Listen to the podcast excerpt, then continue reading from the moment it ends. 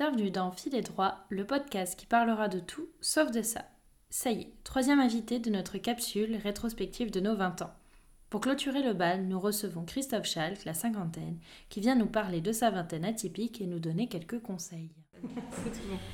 Bah, bonjour euh, Christophe Schalk. Bonjour l'une et l'autre. Merci d'être euh, avec nous. Euh, donc, bon, tout d'abord, c'est pas facile, mais on va vous laisser vous présenter rapidement, au moins rapidement, comme vous voulez. ok, très bien. J'ai 55 ans, j'ai deux enfants, deux filles, de 32 pour la grande et de 14 pour la moins grande. donc une, vie assez riche globalement. j'ai à peu près toujours travaillé dans le domaine de des médias et, de la publicité. Euh, je suis alsacien de souche et je n'ai euh, jamais vécu ailleurs, donc je connais bien l'Alsace et je, suis assez friand de déplacements et de voyages, donc c'est comme ça que je, me fais une idée de, la vie dans d'autres contrées, en France et dans d'autres régions. Euh, je dirais que ce qui a caractérisé ces 30 dernières années, avant qu'on en vienne à la, vingtaine, qui est, le sujet principal, c'est le fait que je me suis rarement levé le matin en ayant, en traînant des pieds et en disant oh là là, il faut que j'aille bosser. J'ai toujours à peu près fait les, métiers que je voulais et euh, je pense que c'est un vrai luxe parce que je pense qu'il y a une, frange importante, euh, tout cas non négligeable, la population qui, subit euh, son boulot. Moi, ça n'a jamais été le cas. Donc voilà, tout, tout, tout, va bien ce jour. ok, super. Et justement, est-ce que vous avez fait des études particulières Quel est votre parcours scolaire J'ai fait des études assez pitoyables. parce que je suis tombé dans la, dans la radio quand j'avais 17 ans, j'étais en première. Et à partir du jour où j'y ai goûté, je n'ai plus rien voulu faire d'autre. Donc euh, j'ai passé mon bac euh, dans la douleur. Je me souviens de la, remarque euh, générale à la fin de ma terminale qui n'était pas très glorieuse. donc voilà, non, non, j'ai passé mon bac, mais on peut pas dire que non, j'ai pas fait d'études. J'ai fait un tout petit stage en 85 à l'époque chez Top Music, la radio strasbourgeoise qui existait déjà. Et donc non, ma vie, ma vie d'étudiant se limite à peu de choses. D'accord. Donc c'est voilà, euh, c'est un parcours atypique, disons, pour voir après la carrière que vous avez pu avoir. Et est-ce que vous pensez que c'est possible de partir justement de juste un petit stage et de, enfin, est-ce que c'est toujours possible maintenant?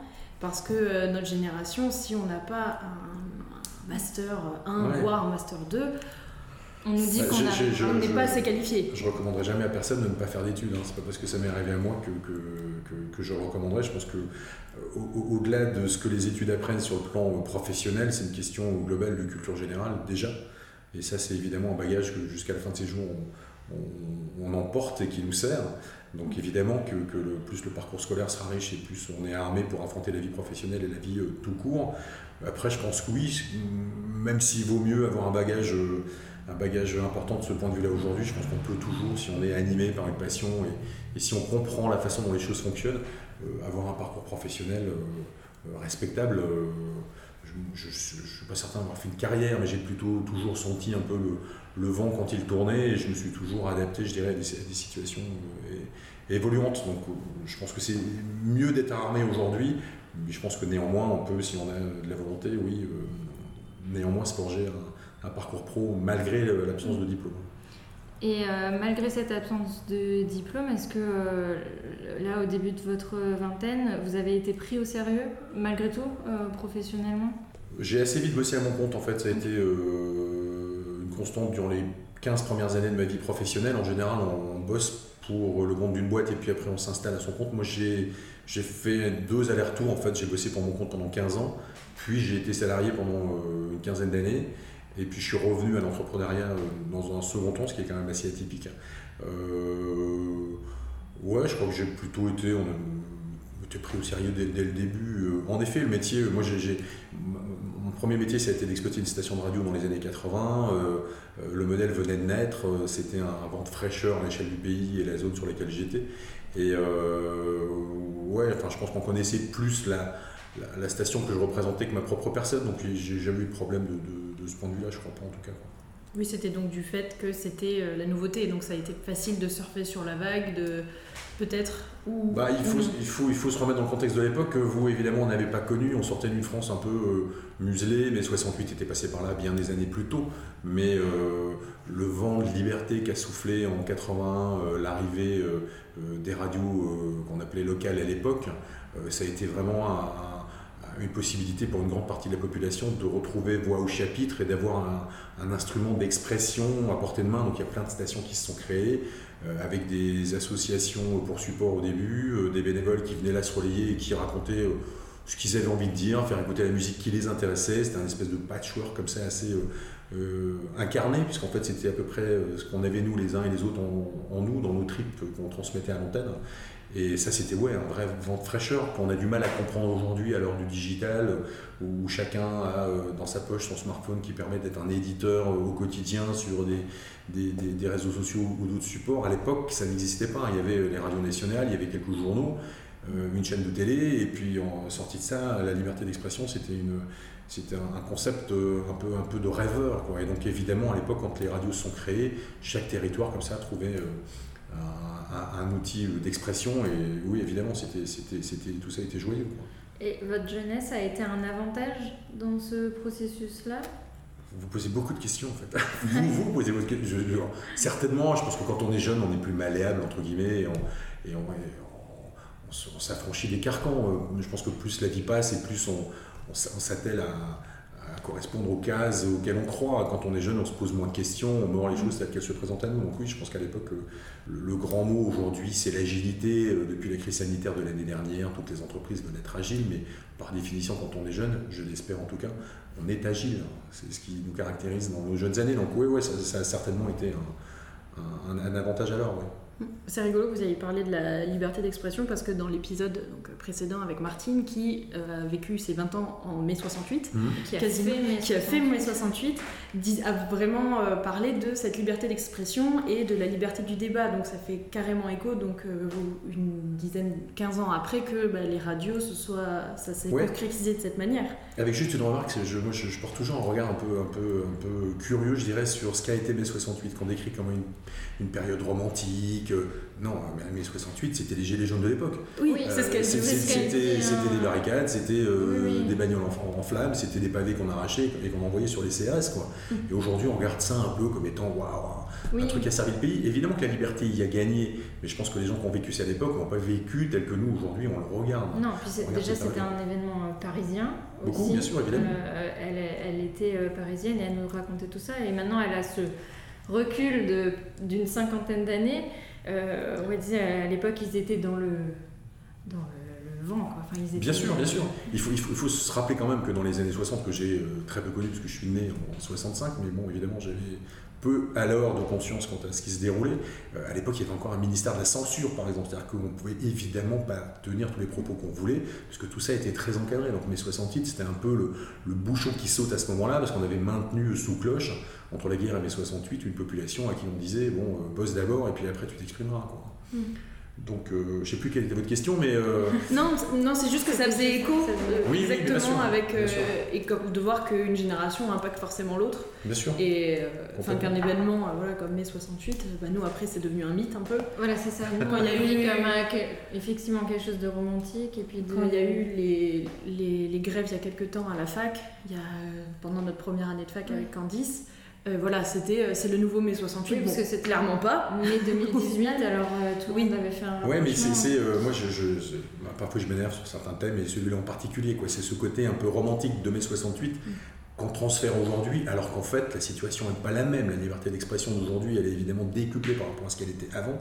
La qualité de vie globale, même si on est dans un pays où il y a encore des disparités évidemment sociales importantes, euh, des, quartiers populaires, il n'empêche qu'au global on a quand même progressé, avancé. Les choses ne sont pas euh, idéales, loin s'en faut, mais il faut quand même se remettre. Euh, moi, les années 60 étaient certainement globalement des années grises et qu'on a, dont on a allumé la, lumière avec mes 68 et, tout ça a certainement été plus léger après.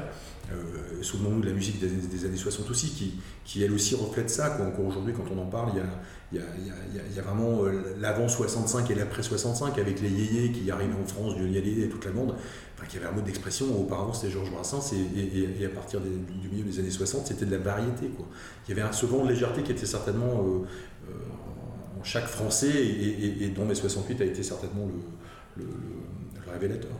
Euh, moi, j'avais plus aussi des questions sur du coup la période, euh, enfin, quand vous avez eu 20 ans, donc c'était à peu près entre 85 et enfin, la vingtaine a commencé à peu près Calculez bien, ouais, tout en à fait. 85-95, j'imagine.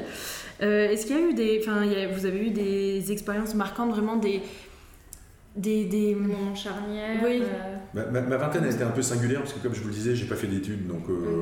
quand j'en parle à mes, à mes camarades aujourd'hui, ils ont tous des souvenirs dans des lieux emblématiques euh, de, la, de la vie nocturne régionale que j'ai jamais moi fréquenté parce que euh, j'ai commencé à bosser à 18 ans, euh, euh, j'ai été père à 23. Oui. Euh, donc par définition, euh, quand on travaille à cet âge-là, qu'on n'est pas étudiant et qu'on est papa, euh, forcément ça impacte un peu la vie quand même. quoi.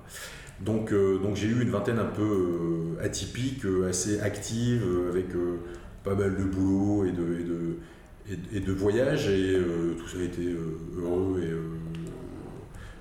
ouais, ça reste évidemment un, souvenir heureux et, qui construit, parce que la, vingtaine c'est quand même la période de la vie durant laquelle on passe de, de, de- de l'assistance de la famille, je dirais, à son, à son envol et, à- et- et- son autonomie. Et donc, euh, voilà, j'ai bossé assez vite et je me suis installé et, euh, j'ai été père. Donc, par définition, bah, voilà, ça limite euh, les, champs d'action en matière de liberté. Mais euh, ouais, c'était c'était une, une chouette période, ce qui, qui, qui- qui est quand même passé très vite, en fait. quoi.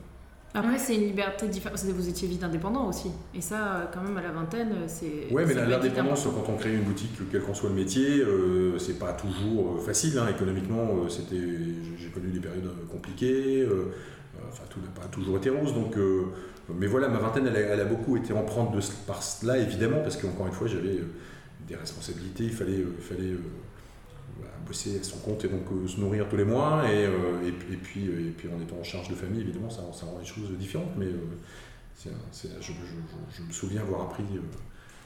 ma future paternité pendant que je faisais mon armée à l'époque, qu'on faisait encore dans les années euh, 80.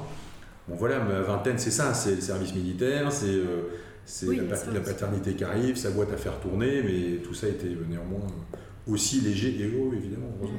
Bon, ça devait être intense. Du Oui, coup, quand même, sur euh, cette Alors, la vie n'était pas faite de, de, de, de- de soirées dans les bars et de, et de je me lève à 14h. quoi. J'ai jamais connu ça. Et euh, du coup, quand, euh, quand je côtoie ce genre de comportement autour de moi avec euh, mes beaux-fils ou d'autres. euh, ou d'autres ou les enfants de, me- certains de mes, de, de mes, de, mes, de mes potes, ouais, parfois j'ai du mal à comprendre, mais ça fait partie de la vie de la vingtaine, c'est normal.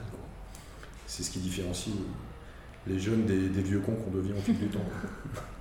Non, mais c'est un des parcours de la vingtaine. Enfin, bien sûr, évidemment. Il y a plein de. Enfin, c'est juste. Voilà, c'est pas la norme pour moi non plus de euh, faire des études. Enfin, on, on, on idéalise toujours ça. Il faut Ouais. faire la fête pendant sa vingtaine. nous, C'est pas- et finalement, on va faire quelque chose qui n'a rien à voir. Moi, je suis en train de me former à la pâtisserie, euh, j'ai un master 1 en littérature, enfin, je... Oui. Voilà. Et Mathilde, Bon, moi j'ai euh, fait littérature aussi. J'ai commencé en mana, euh, en faire de l'art, j'ai arrêté au bout de 15 jours. Enfin, après j'ai fait un service civique et au final pour euh, me lancer dans l'entrepreneuriat. Donc euh, bon, après il n'y a pas de, de licence entrepreneuriat. Enfin ça existe, Non, mais je non, mais trouve c'est ça la, un c'est peu... la- c'est- c'est la vie au quotidien qui me forme, évidemment. quoi. Oui voilà, et puis j'ai travaillé aussitôt euh, dans oui, l'entreprise familiale.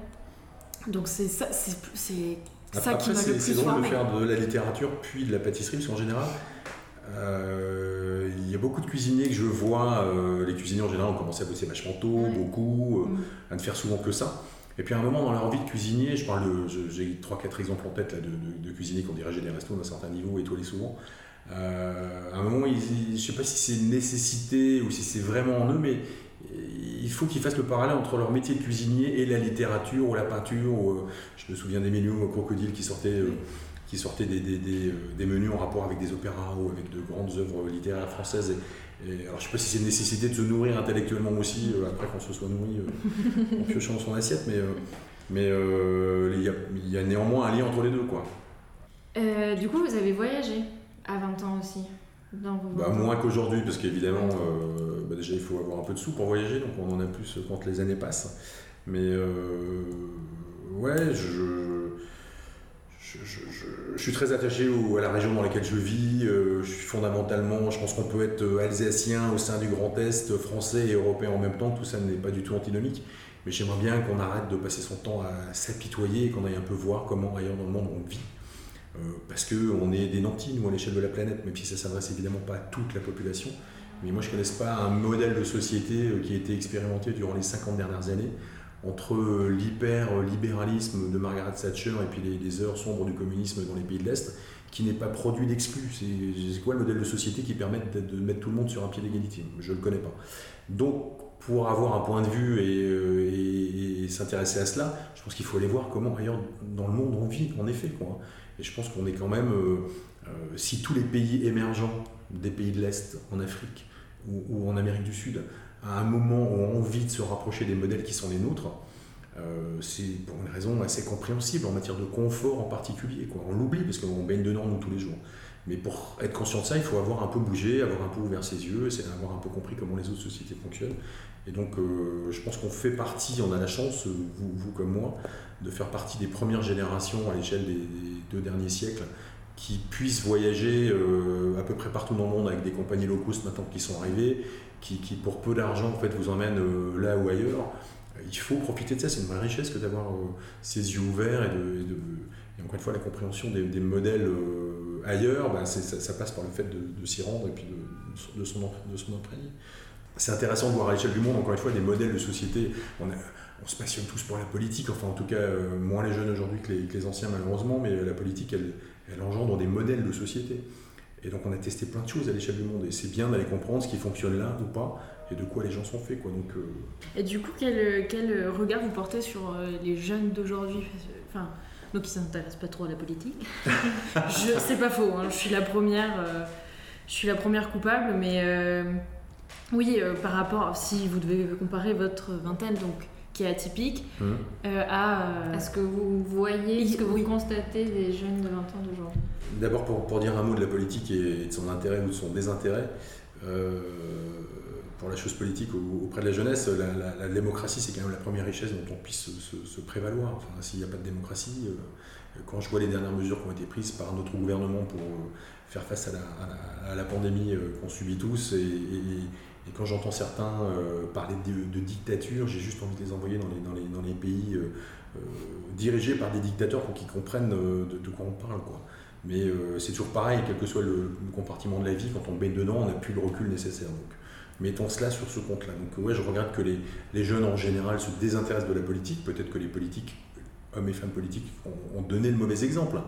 Mais si on n'a pas ça, euh, pour moi, l'expression de, la, démocratie, c'est désigner euh, un dirigeant et après, un peu idéalement peut-être, lui laisser les coups des franches pendant les cinq ans euh, que dure son mandat, si on parle de la présidence de la République, en attendant des actions. On ne peut pas appeler aux urnes tous les mois pour prendre n'importe quelle décision, ça ne peut, pas fonctionner. Donc, je regarde que la, jeunesse s'en éloigne. Peut-être que demain, il y aura des leaders politiques qui, qui parleront à nouveaux jeunes et qui les séduiront, tant mieux, je l'espère. Et puis après, bah, vous appartenez à une génération évidemment qui, euh, qui, qui, a goûté au loisir, qui, euh, qui se dit peut-être à juste titre qu'avant la vie professionnelle, il y a la vie, et que vous soyez tous à la recherche, ou en tout cas un certain nombre d'entre vous, euh, d'un équilibre qu'on favorisait peut-être moins par le passé, parce que des carriéristes il y a 20 ans qui se donnaient à fond pour leur boulot et puis qui étaient peut-être un peu pauvres par ailleurs, je pense que c'est moins le cas aujourd'hui, donc je pense que c'est plutôt bien d'arriver à faire les deux qui me gêne aujourd'hui, même si je, je, côtoie au quotidien, c'est le fait que le digital et, euh,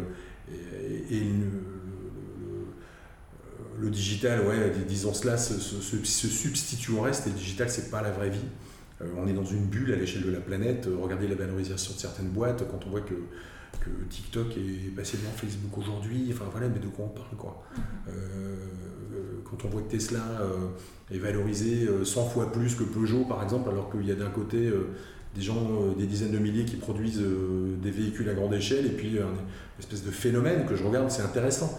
Mais voilà, retrouvons un peu de raison, et, euh, j'espère que la vraie vie reprendra le pas sur, sur, la, sur la bulle artificielle qui est entretenue par, par certains qui ont, qui ont cet intérêt-là. Donc, donc je pense que la jeunesse aujourd'hui, elle, est à la recherche heureusement d'un équilibre, mais je pense que le loisir, il doit être, euh, il doit être la récompense euh, consécutive à un effort par ailleurs, parce que sinon ça va être compliqué. Quoi. Il faut qu'il y ait une notion de mérite. Euh. Bien sûr, bien sûr, il faut, il faut mériter.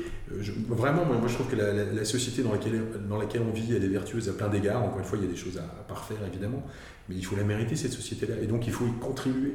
Et je pense que si dans la rue, les jeunes et les moins jeunes, on les interrogeait sur... Bah,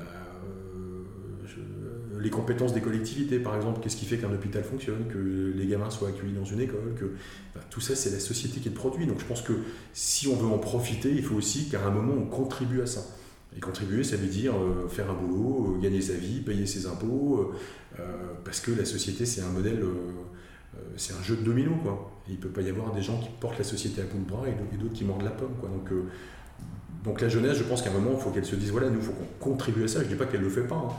Mais, mais, mais, mais, on peut être dans la, dans, dans la société du loisir et de la consommation si c'est consécutif à un effort par ailleurs.